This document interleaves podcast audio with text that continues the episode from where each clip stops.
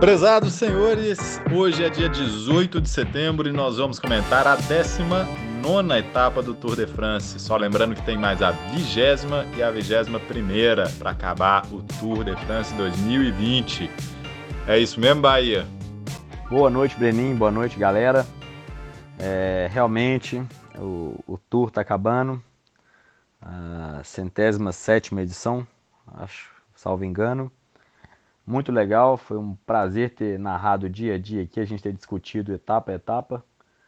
Foi um tour incrível, super competitivo, muito difícil. É, todos os atletas, um ano atípico, um ano de pandemia. O tour que acontece sempre em julho, no, no, no meio do verão, né? No, no, no ápice do verão europeu. Aconteceu agora final de agosto, início de setembro ou seja, um, um, tour que aconteceu mais ou menos na época que aconteceria a Vuelta à Espanha.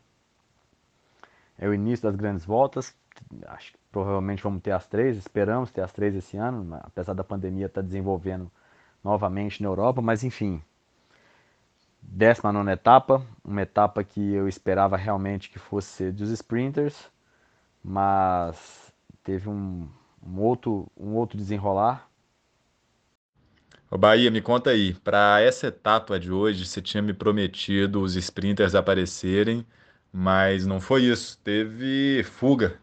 Quem ganhou, ganhou sozinho, né? Me conta como é que foi esse movimento aí, isso foi atípico, era uma fuga difícil, o que, que foi que rolou? Então, Breninho, a etapa era uma etapa é, praticamente a última chance dos sprinters de pontuarem. Ela não tinha nenhuma montanha categorizada relevante, tinha uma montanha de categoria 4, que é relativamente fácil para o pelotão, no quilômetro 82 e a meta de sprint, a meta volante no quilômetro 117 e a chegada nos 166 quilômetros e meio. A etapa saiu de Bourg-en-Bresse e chegou em Champagnole. É... Ou seria uma fuga ou seria o sprint, porque não era uma, uma etapa para camisa amarela, nem camisa de montanha. É, é a etapa para camisa verde. A primeira hora de prova, o Remy Cavagnar da, da equipe da Deconic Quick Step, equipe do camisa verde, do Sam Bennett. O cara conseguiu fazer uma hora de prova, ele conseguiu percorrer 51 quilômetros quase, ou seja, o ritmo foi alucinante. E a o perseguindo para poder tentar diminuir essa diferença e conseguir botar o Saga, o Saga no sprint intermediário. Ele conseguiu é, passar até, ele conseguiu andar quase que até a meta volante, passou da meta de sprint escapado, pontuou máximo, ou seja, diminuiu a chance de eventualmente o Sagan tivesse escapado pontuar mais que o Sam Bennett. Então ele fez um trabalho monumental, o Remy Cavanhar, e passou nessa meta volante na frente. Porém, o, enfim, o, o pelotão veio atrás e, no, e, no, e apesar de ter uma fuga entre o, o Gavanha, que era o escapado, e o pelotão, o pelotão conseguiu absorver essa fuga antes da meta volante. Na meta volante, o, o Sam Bennett passou na frente do Saga, pontuou mais que o Saga. Enfim, é, tinha um, e, e, realmente reduziu ou pulverizou as chances do Saga conseguir essa camisa verde para esse tour. É, realmente o Sam Bennett está a com 99% de chance de subir no pódio em Paris. É óbvio que a última etapa pontuaria bastante, mas dificilmente o Sagan vai ter uma vantagem. É, o, o Bennett não pode nem pontuar no domingo, entendeu? Então, assim, praticamente acabou com as chances do Sagan de conseguir essa camisa verde. É, a fuga é, foi absorvida do Cavanhar, faltando 30 km para a meta. Ela foi absorvida e ficou uma, formou um grupo na ponta fortíssimo com praticamente os principais corredores de clássica, que tem a característica, o Breninho, de ter um, um, um, uma potência final de prova nessas, nessas etapas que são com pequenas montanhas, é, subidas íngremes mais curtas, bem explosivas. Então, é, só a elite desse perfil de atletas estava nessa fuga, era o Saga, era o Van Avermaet, era o Matheus Trentin, o próprio Sam Bennett, é, aquele menino da São Web, o Craig Anderson, enfim, estavam um, um, muito selecionado com caras com a característica específica para essa etapa, que tinha uma, um perfil de, de, de, uma clássica, sabe? E os caras se formaram esse grupo final na disputa, obviamente, de levar isso para o sprint. E por ser um pelotão composto por atletas muito fortes, Breninho, é, ninguém ataca ninguém. Ninguém quer puxar ninguém, fica todo mundo se marcando para esperar a hora certa para poder puxar. O Soren é, Krag Andersen da São Web, que já havia ganhado uma etapa no final de semana passado, é, aproveitou desse momento de indecisão e, e atacou sozinho. É, ele, ele atacou e, e naquela hora que ele atacou, justamente por esse pelotão, ele foi muito inteligente, Breninho, porque justamente por ser um pelotão onde tinha atletas muito fortes e ninguém queria puxar ninguém para poder buscar, é, ficou aquela indecisão, ele conseguiu abrir uma diferença que foi sendo consolidada, consolidada com o passar da, da, da, da etapa e, e, culminou na vitória dele, novamente escapado. Foi interessantíssimo porque chegou um determinado momento que ele estava com o sistema de áudio funcionando, ele gritando pro, pro, pro câmera, pro, pro, pro motoqueiro que estava filmando, a, né, pro, pro câmera, né, para cobertura ali em loco, quanto tempo ele tinha de vantagem, ou seja, ele, ele partiu para a fuga, então esse, esse rapaz de 26 anos, esse dinamarquês, brilhantemente conseguiu mais uma vitória para dele e mais uma vitória da equipe. E a São Web fez um Tour de France espetacular. É, está de parabéns, assim, a tática dele, o time de, de, atacar, ele atacou exatamente como na outra etapa. Ele esperou todo mundo ficar exausto daquela, daquela pressão e atacou em cima, ou seja, ele teve a capacidade física de largar os caras para trás e de ter o time correto de, de partir para a vitória. Mais uma vitória dele e da São Web nesse Tour de France, na, nessa 19 etapa.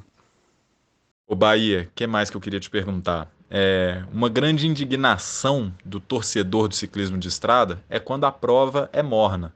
Quando os atletas ficam ali muito confiantes num pelotão, então ninguém sai. Teve algumas etapas que receberam essa crítica. Pô, tá todo mundo ali andando muito devagar. E aí depois até os atletas foram lá mostrar o Strava para mostrar a potência que eles estavam e não sei o quê. Mas independente disso, a gente sabe que às vezes a prova realmente fica morna e o pelotão sem interesse, ninguém tem interesse de atacar. Quem que você acha que são os grandes responsáveis aqui? Quem que são os mais combativos do Tour que estão botando isso para frente? O, o Breninho, é o seguinte, o Tour, cara, são são 22 equipes, Cada uma dessas equipes tem um objetivo distinto. Tem equipe que vai especificamente para ganhar uma etapa. Tem equipe que vai especificamente para estar tá em todas as fugas. Tem equipe que vai para ganhar a classificação de montanha. Tem equipe que vai para ganhar a camisa verde. Tem equipe que vai para ganhar a camisa amarela. Então, é, às vezes a gente acha que a prova está morna, mas o jogo tático é enorme entendeu? Faz parte eh, de, do contexto da prova esse momento de falta de ataques, ataques no final, ataques no início. Isso tudo depende de uma série de fatores e do desenrolar. É uma corrida de bicicleta de etapas. A gente que do Brasil que não tem uma, etapa, uma prova dessa de estrada, mas teria, sei lá, uma analogia a uma, uma prova de, de mountain bike por etapas, um stage race, entendeu? Só que são 21 estágios, com os melhores atletas do mundo, os indivíduos mais preparados do planeta Terra, os melhores ciclistas do mundo estão ali, entendeu? É, é o, é, é, o, é o ápice do, do esporte. Então, é, às vezes a gente, vendo na TV, ganha uma, uma, certa monotonia a prova assistindo, mas na verdade, a, independente da intensidade da prova, da velocidade média dos caras, que é sempre muito alta, sobretudo para gente que é amador, assim, um negócio bem diferente, mas até para os próprios profissionais brasileiros, quando eles vão competir lá fora, é, eles percebem que a, assim, a, a dinâmica é muito intensa, entendeu? Então a gente quer sempre ação, é, ataque e, e, fuga e escapada, e, e, mas às vezes é muito complicado, entendeu? É, eu acho que os protagonistas desse tour, nesse aspecto, por poder quebrar o status foram é, aquelas, aquelas surpresas, os, os Davis, né? Tem os Golias e os Davis. Eu achei a São Web fantástica. Eu achei o Tadej Pogacar um, um guerreiro tentando combater o, o poderio da Jumbo.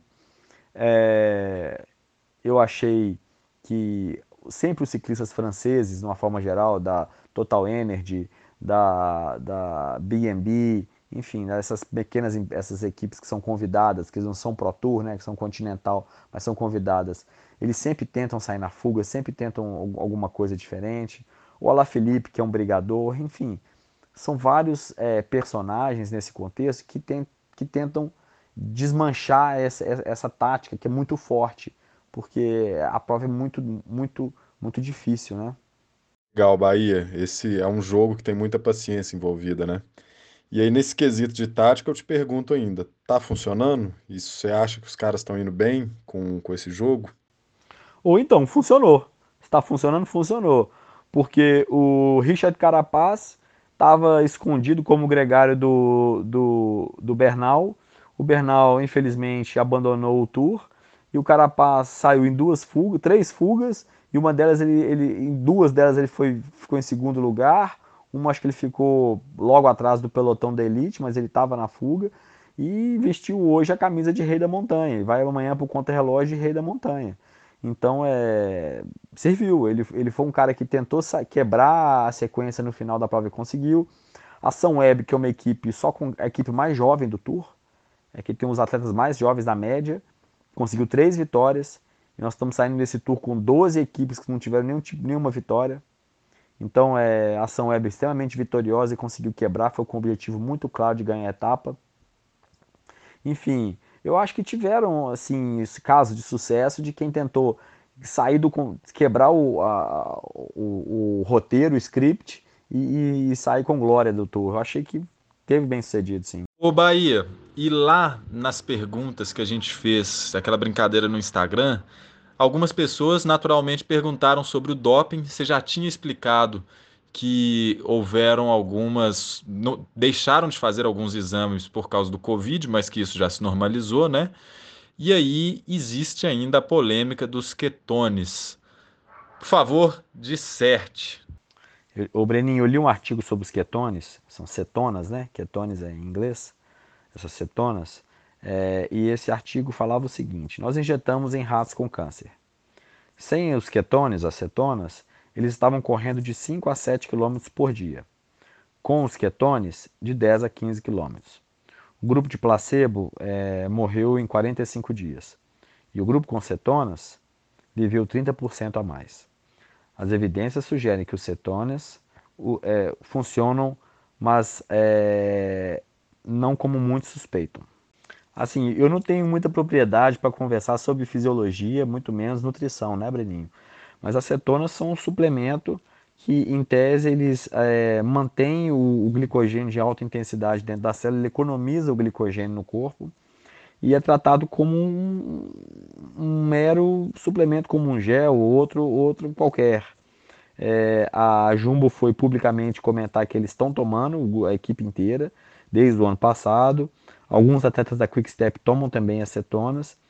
É, enfim, existe uma série de, de, de, de matérias e, e, artigos sobre o assunto, é muito complexo, mas fato é que quem usa está andando mais. Agora, o que, que isso representa de, de, de sólido científico, eu acho que seria bom a gente talvez chamar alguém especialista para explicar o contexto das cetonas, mas é, em tese são substâncias que são, são vendidas no mercado, como, enfim, é, para aumentar a recuperação, para melhorar o endurance e, e, coincidentemente ou não, tem tido um, um, aqueles que assumem que usam, tem tido um resultado bem positivo.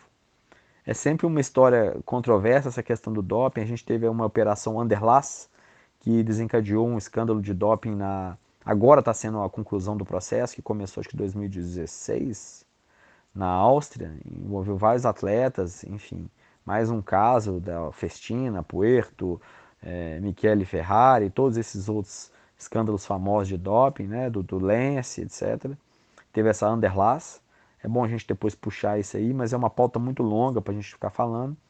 Mas enfim, as cetonas até então não é nenhum tipo de doping, é um suplemento e que aumenta a endurance, a resistência, é, poupa o glicogênio a gente pode comprar em, no exterior, vende, enfim, já vi, já vi a fotinha do, do produto. Aqui no Brasil não sei quem tem, mas é, é o que é o, é o suplemento da moda no Pro Tour. Aí você já imagina. Agora me diz aí o que, que a gente espera do Tour com somente mais duas etapas, 20 e 21 pela frente. É, amanhã eles já vão para Paris, né? e a 21 eles largam e terminam também em Paris, é só a volta. Me explica simbologicamente o que, é que cada uma tem e no critério de decidir ainda quem ganha, qual que é o peso de cada uma delas, qual que é a interferência de cada uma delas e principalmente em cada uma das camisas. Não, Breninho. Amanhã é a penúltima etapa do Tour, é etapa número 20. É um contrarrelógio individual que vai de Lourdes até La Planche de Bellefils.